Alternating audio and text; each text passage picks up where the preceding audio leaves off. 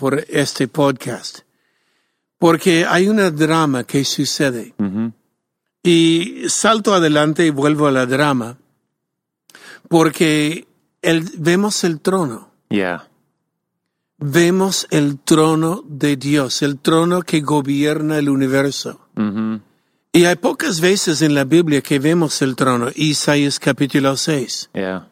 Eh, es donde Isaías vio y cayó como muerto al ver la gloria, el esplendor del trono. Juan en Apocalipsis al ver el trono cae como muerto, la santidad de, de este lugar, la, la maravilla. Wow. Y ahí vemos Daniel que vea el trono.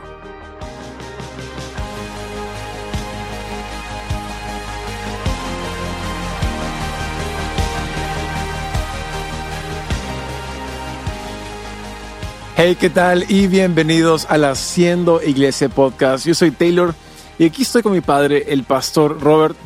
El episodio 97. Y ya muy emocionado por esto. Sí, hay que hacer algo. Cuando llegamos a 100, Uy, un capuchino extra, no sé, pero algo.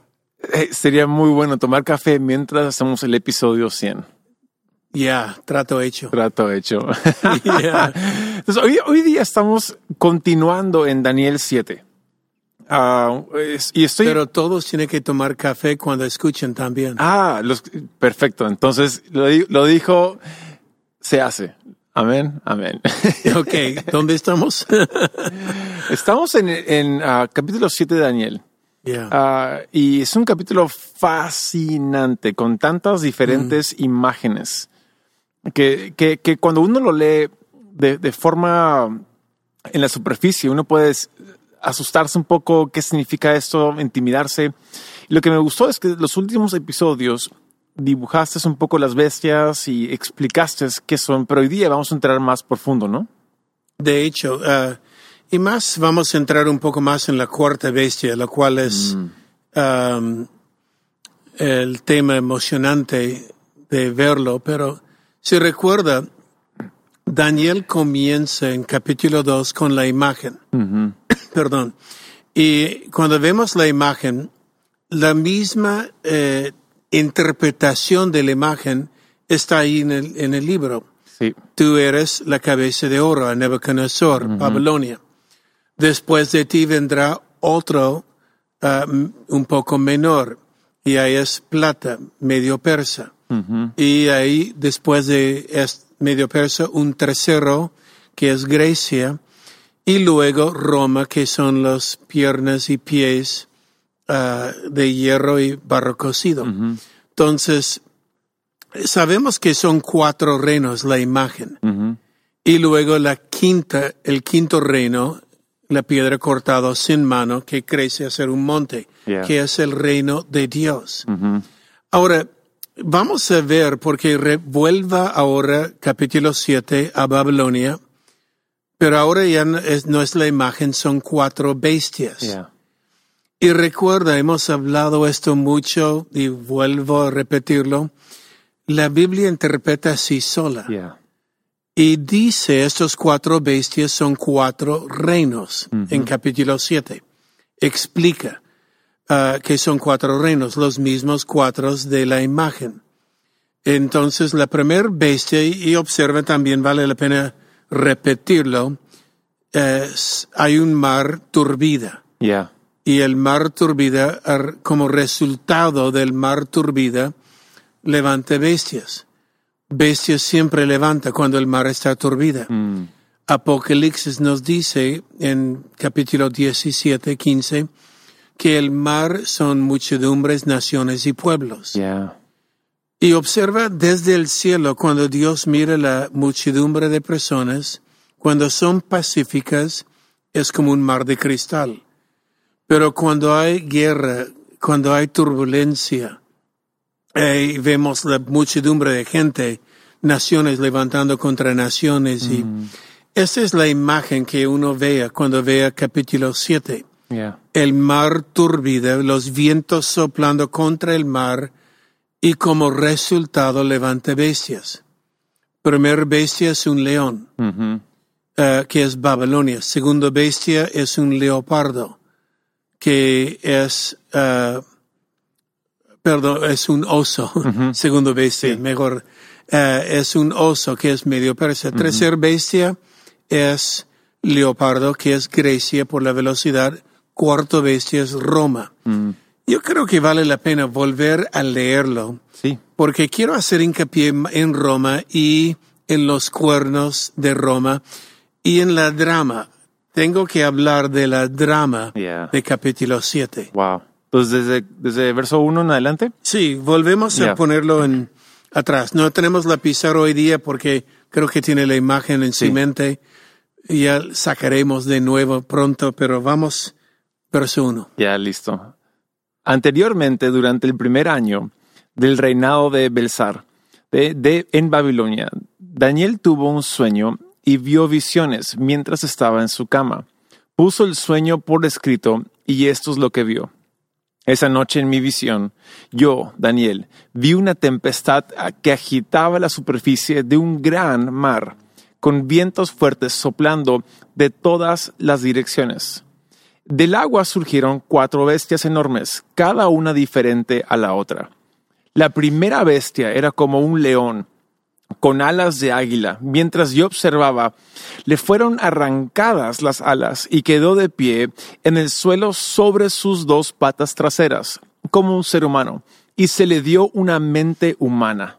Verso 5. Luego vi una segunda bestia que se parecía a un oso se levantó sobre uno de sus costados y llevaba tres costillas entre los dientes. Y oí una voz que le decía, levántate, devora la carne de mucha gente. Después apareció la tercera de estas extrañas bestias y se parecía a un leopardo. Tenía cuatro, ah, cuatro alas de ave sobre su espalda y cuatro cabezas. A, esta bestia se le dio gran autoridad. Luego, en mi visión de esa noche, vi una cuarta bestia, aterradora, espantosa y muy fuerte. Devoraba y aplastaba a sus víctimas con enormes dientes de hierro y pisoteaba los restos debajo de sus pies. Era diferente a las demás bestias. Tenía diez cuernos. Mientras yo miraba los cuernos, surgió de pronto otro cuerno pequeño entre ellos. Tres de los primeros cuernos fueron arrancadas desde la raíz para darle lugar al nuevo. Este cuerno pequeño tenía ojos que parecían humanos y una boca que presumía con gran arrogancia. Verso 9. Observé mientras colocaban unos tronos en su lugar y el anciano, otra traducción, anciano de días, se sentó a juzgar. Su ropa era blanco como la nieve, su cabello er- era, ah, su, cabello parecía a lana más, lana más pura, y se sentó sobre el trono ardiente con ruedas en llamas y un río de fuego que brotaba de su presencia. Millones de ángeles lo atendían, muchos millones se pusieron de pie para servirle. Entonces comenzó la sesión del tribunal y se abrieron los libros. Verso 11. Yo seguí mirando porque podía oír las palabras arrogantes del cuerno pequeño. Seguí mirando hasta que mataron a la cuarta bestia y su cuerpo fue destruida en el fuego. A las otras bestias se les quitaron la autoridad, pero se les permitió seguir con vida un poco más. Mira, hay tanto en esto. es Muchísimo. una drama, ¿no? Sí, Pero como dije, viento y los vientos soplando en todo sentido contra el agua va a levantar alas y tempestad. Y como tempestad levanta bestias. Ahora, el verso 17, solo le leo para la Biblia interpreta así solo, dice, estos cuatro grandes bestias son cuatro reyes que se levantan en la tierra. Entonces sabemos que son reinados que se levantan. Y conocemos una vez más como la imagen de capítulo 2, Babilonia, Medio Persia, Grecia, Roma. ¿En qué imperio vino Jesús? en Roma. Es una profecía exacta de la primera venida de Jesús. Wow. Ahora, es no solo la profecía porque vino durante Roma, pero ahora describe Roma diferente. Recuerda, Roma en la imagen fue piernas y pies de hierro y hierro con barro cocido. Ajá. Ahora es un bestia espantosa. Wow. Y eh, ahí vemos un poco más la maquinaria romana. Y vemos la, un parte de cómo fue este reinado. Mm. Y es interesante porque en aquí habla, eh, en el otro hablaba de los pies y barro y ah, con barro cocido, hierro con barro cocido. Aquí habla de diez cuernos. Pero de ahí viene algo, y este es donde quiero plantarme por este podcast. Porque hay una drama que sucede. Y salto adelante y vuelvo a la drama. Porque el, vemos el trono. Yeah. Vemos el trono de Dios, el trono que gobierna el universo. Ujú. Y hay pocas veces en la Biblia que vemos el trono. Isaías capítulo 6. Yeah. eh, es donde Isaías vio y cayó como muerto al ver la gloria, el esplendor del trono. Juan en Apocalipsis al ver el trono cae como muerto, la santidad de, de este lugar, la, la maravilla. Wow. Y ahí vemos Daniel que vea el trono. Pero mientras que él vea el trono, y hay una curiosidad, dice fueron tronos puestos y se sentó, prefiero la versión Reina Valera, el anciano de días. Como digo, amo esta frase, el anciano de días, porque literalmente lo que quiere decir es el que es más anciano que días Yeah. o el que en el primer día ya fue anciano. Mm. Y sabemos el primer día fue Génesis capítulo 1, eh, cuando Dios creó los cielos y la tierra, dice, eh, cuando hizo la luz y la, la luna, noche y día, el primer día. Mm. ¿Qué hay antes del primer día? Eternidad. Yeah. ¿Ok? En otras palabras, en el principio, en el primer día, él ya fue anciano. Wow. Ok, él ya existía antes de amo. Cuando hablamos de la naturaleza divina, la parte omnipresente, omnisciente de Dios. Pero el anciano de Dios se sentó y amo este también porque es Jesús Yeah. es Jesús. Sabemos esto porque dice cuyo vestido era blanco como la nieve, el pelo de su cabeza como la lana limpia, y su trono, trono llama de fuego. Describe, es la misma descripción que vemos en Apocalipsis capítulo 1 Yeah.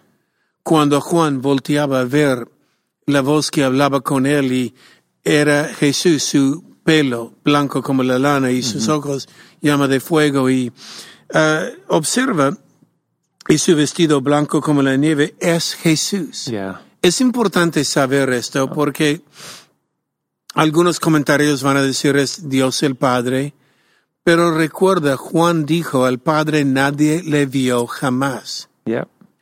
Juan dice, Dios es espíritu y los que le adoran, adorarán en espíritu y en verdad.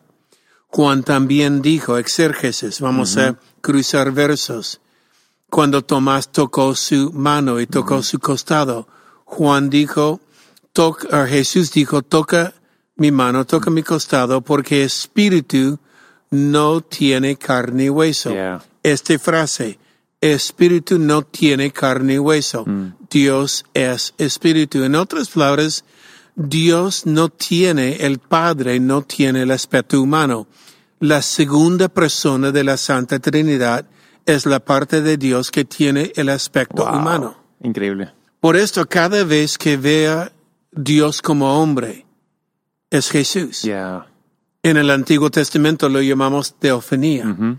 Es cuando Jesús estaba en el horno de fuego con los ah, compañeros de Daniel. Ujú. Ok, ¿quién es el cuarto? Es como el hijo de hombre. Es cuando Jacob luchó con el ángel Yeah. Y llamó su nombre Peniel o qué lugar Peniel porque vio la cara de Dios. Hay muchos lugares, Abraham mismo, que um, vieron los tres que llegaron a la tienda y, y dio y lo llamó Jehová. Ah, Melquisedec, algunos dicen que es un símbolo de Dios mismo, pero Yeah. Lo que quiero decir es cada vez que vea Dios en carne es la segunda persona de la Santa Trinidad. ¿Por qué? Porque Dios es espíritu y nadie le vio jamás. Entonces, se sienta el anciano de Dios. Ahora, piensa por un momento la gloria Yeah. del trono, Mm. el esplendor del trono, según Isaías, según Juan y, y en otras partes de la Biblia. Piensa por un momento de la gloria de todo esto, donde simplemente se sienta el juez y uh, un río de fuego procede delante de él, millares de millones de ángeles lo atienden, pero dice, yo miraba a causa del sonido de las grandes palabras que hablaba el cuerno Y pequeño. estaba distrayéndose de, de la gloria de Dios. Exacto. El cuerno pequeño de, de Roma, Mm. de la bestia romana, hay diez cuernos. Algunos dicen son los diez divisiones ah, posteriores en el tiempo romano. Pero de los tres, cae tres. Hay suposición decir cuáles son los tres. Y levanta un cuerno pequeño. Pequeño, pero parece más grande que los otros. Ujú. Parece. Esta palabra es clave. Mm. Porque el diablo siempre parece más grande que es. Wow. Y la Biblia dice, este cuerno pequeño tiene ojos de hombre y una boca que habla en Reina Valera grandes cosas. Tu versión más exacta. Sí, presumía con grandeza, sí. Sí, presumía. En otras palabras, las grandes cosas que hablas, cosas grandes contra el que está sentado. Wow. Cosas grandes. Y toma un momento de mirar la drama. Mm. Juan, eh, ahí está Juan, que ve el trono. Isaías, que ve el trono. Ahora Daniel, vea el trono. Ujú. Y la gloria, el esplendor, los ángeles, todo lo que hay alrededor del trono. Mm. Vea el anciano de días sentar. Y en todo el tiempo hay una distracción, un cuerno pequeño Wow. hablando, hablando, hablando, hablando, hablando, hablando. Y es como hace el diablo. Yeah. El, eh, sabemos, el cuerno pequeño es como el anticristo. Es un tipo anticristo. Ahora, ¿qué es lo que hace el anticristo? Quiere distraer nuestros ojos a Dios, al, a Él. Yeah. Yo leo un par de versos en Tesalonicenses y tocaremos esto más luego, pero Pablo cuando habla de la segunda venida de Jesús, él dice, mira que nadie os engañe de ninguna manera, verso 3, capítulo 2, 3, Tesalonicenses, segundo de Tesalonicenses, tengo que poner todo ahí. Dice que nadie os engañe de ninguna manera porque no vendrá sin antes que venga la apostasía y se manifiesta el hombre del pecado, hijo de perdición, Mm. el cual se opone y se levanta contra todo lo que llama Dios o es objeto de culto, tanto que se sienta en el templo de Dios como Dios, haciéndose pasar por Dios. Wow. No hay verso más claro que habla de lo que quiere hacer el diablo Ujú. o el anticristo. En este caso, pero el diablo. Ujú. O que el diablo siempre quiere sentar en el templo de Dios y pasar por Dios. Wow. Lo recuerda en Babilonia. eh, ella dijo, yo soy la reina. En Apocalipsis 17. Sí. ¿Quién es la reina, la novia del Cordero de Cristo? Es la iglesia. Ella dijo, no, yo soy la iglesia. Mm. Um, el anticristo, y aquí habla del hombre de perdición, y yo creo en el futuro habrá un hombre de perdición, un anticristo, eh, pero por razones diferentes que muchos piensan, sí habrá. Pero, ¿qué es el anticristo? Lo vemos. Juan dijo, ya hay muchos anticristos entre nosotros, en primero de Juan. ¿Ok? El anticristo lo vemos desde el huerto Yeah. y habla la misma mentira siempre. Wow. La misma. ¿Qué dijo el serpiente a la mujer? Si comes este fruto, tú puedes ser como Dios. Yeah. Tú no necesitas Dios, tú puedes ser como Él. Wow. Tú no necesitas saber bien y mal de Él porque tú sabrás. Wow. Y entra Él a mí me parece. Mm. Yo no necesito que Él sienta en el trono de mi vida, yo puedo sentar en el trono de mi propia vida. Es la travesura del serpiente en el huerto. Y es lo mismo que vemos ahora con el cuerno pequeño. Y lo que solo quiero mencionar es, tiene ojos y una boca que está hablando, hablando, hablando, porque quiere distraer de la gloria que está Yeah. pasando en el trono. Mm. Y es curioso porque cuando leemos la traducción, y lo, lo haremos después, pero le menciono, cuando, porque Daniel le acerca al ángel después de lo que acabas de leer, y Daniel le dice, hoy cuéntame al ángel, ¿qué significa esta visión? Y es ahí donde dice, bueno, los cuatro bestias son cuatro reinos, y Daniel dice, no, yo quiero saber no solo de los cuatro bestias, quiero saber del cuarto bestia. Ah, es más, quiero saber de los cuernos. Ah, es más, quiero saber del cuerno pequeño. Yeah. No, es como alguien cuando dice, dime esto, no, dime, no, dime al final, yo quiero saber Es esto. Wow. No, dime qué es este cuerno pequeño. Y observe, él dice este mismo cuerno que tenía ojos y boca que hablaba grandes cosas, parecía más grande que sus compañeros. Dice este cuerno, el verso 21, hace guerra contra los santos y los vence. Volveremos a tocar esto en la próxima sesión. ¿Qué Yeah. quiere decir cuando el cuerno vence? Pero lo que hace el enemigo es quiere distraernos Yeah. de lo que está pasando en el trono. Mhm. La respuesta es no quita tus ojos del trono. Wow. Mantén tus ojos en Jesús, el anciano de días, en el trono y lo que él está haciendo, porque el cuerno pequeño al final está destruido. Mm. Nosotros sabemos esto, pero siempre trata de, de entrar Sí, y distraer. y distraer. Lo que me fascina de ese momento es que se sienta el anciano de días, abren los libros, que básicamente es, es todo está ahí. El libro Está de la vida. escrito, sí, libro. todo está ahí. Pero a veces cuando viene la distracción, uno puede pensar de que, ah, no, no, no todo está ahí, hay algo más. Sí. Y hay que conf- confiar de que No, en y- Dios todo está ahí. Y lo vamos a ver, el cuerno pequeño hace guerra contra los santos y los vence por tiempo, tiempo y medio tiempo. Ajá, En otras palabras, es limitado. sí. Hablaremos de tiempo, tiempo y medio tiempo en la próxima podcast, pero es limitado, pero distrae. Y el enemigo, ¿qué quiere hacer? Distraernos. Yeah. Cuando el Dios está por hacer algo, el enemigo siempre va a tratar de distraernos. Y va a hablar contra el que está sentado en el trono. ¿Qué hace el mundo hoy día? Habla contra Dios, habla contra la iglesia, habla contra lo que es de culto.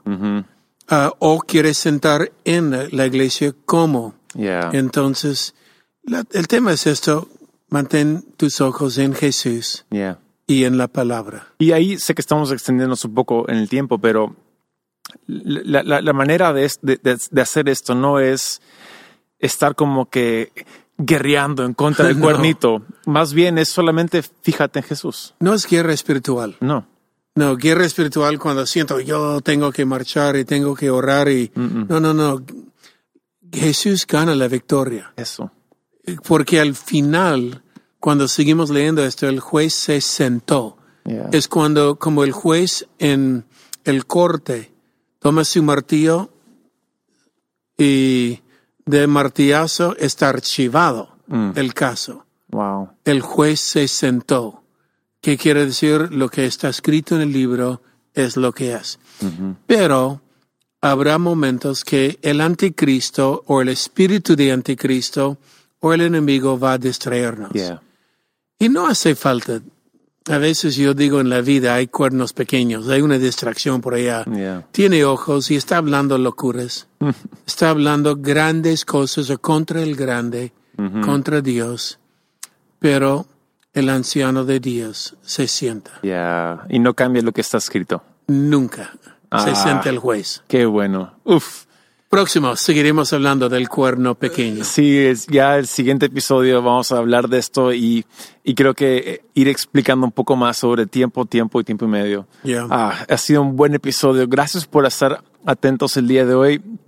Ah, te invitamos a que compartas esto con alguien. Creo que será de mucha ayuda, mucho beneficio. También pónganos una calificación. Ah, ojalá que sea una buena calificación, pero pónganos uno, sería buenísimo. Nos va a ayudar a que más personas puedan escuchar este podcast. Esto fue el Hacienda Iglesia Podcast. Nos vemos. Chao.